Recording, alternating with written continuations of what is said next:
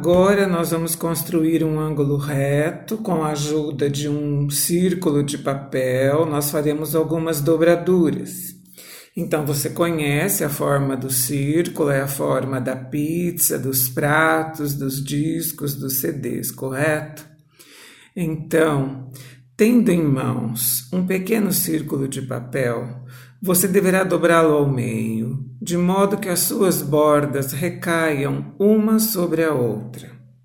Como quando a gente está montando um pastel, como se você pudesse é, colocar o recheio no centro do círculo e aí você dobra uma parte da massa sobre a outra, fechando aquele recheio e colocando as bordas bem ajustadinhas umas sobre as outras para poder fechar. Então você obtém assim uma metade de um círculo, que nós chamamos de semicírculo, porque o prefixo semi indica exatamente a metade. Em seguida, você fará uma nova dobra também ao meio, juntando as bordas restantes, e vai obter assim um quarto de volta uma quarta parte de uma pizza, correto? Você vai obter um vértice retinho, um canto reto, um ângulo reto. Mais uma vez, você poderá usar esse ângulo que você acabou de construir e identificar cantos retos que estejam ao seu alcance, tá certo? Então você pode encontrar ângulos que sejam menores quando você fizer essa experiência como a abertura de uma porta ou uma janela, você não precisa abrir totalmente a janela. Esses ângulos menores que os ângulos retos são chamados de ângulos agudos.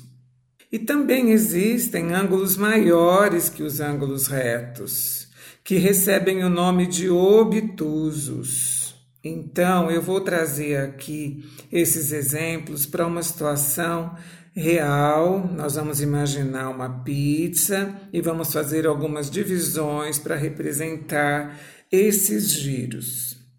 Então vamos pegar aqui a pizza, nós estamos dividindo igualmente uma pizza entre quatro pessoas. Então, cada uma receberá a quarta parte da pizza, um quarto de pizza. Esse setor corresponderá ao giro de um ângulo reto, correto? Se você, ao invés de dividir esta pizza em quatro partes, dividir em oito, cada uma delas corresponderá a um setor menor. E esse vértice com, esses, com esse canto menor estará representando um ângulo agudo. É importante observar que os vértices destes ângulos são setores, esses vértices estão no centro deste círculo, os vértices estão no centro da pizza, correto?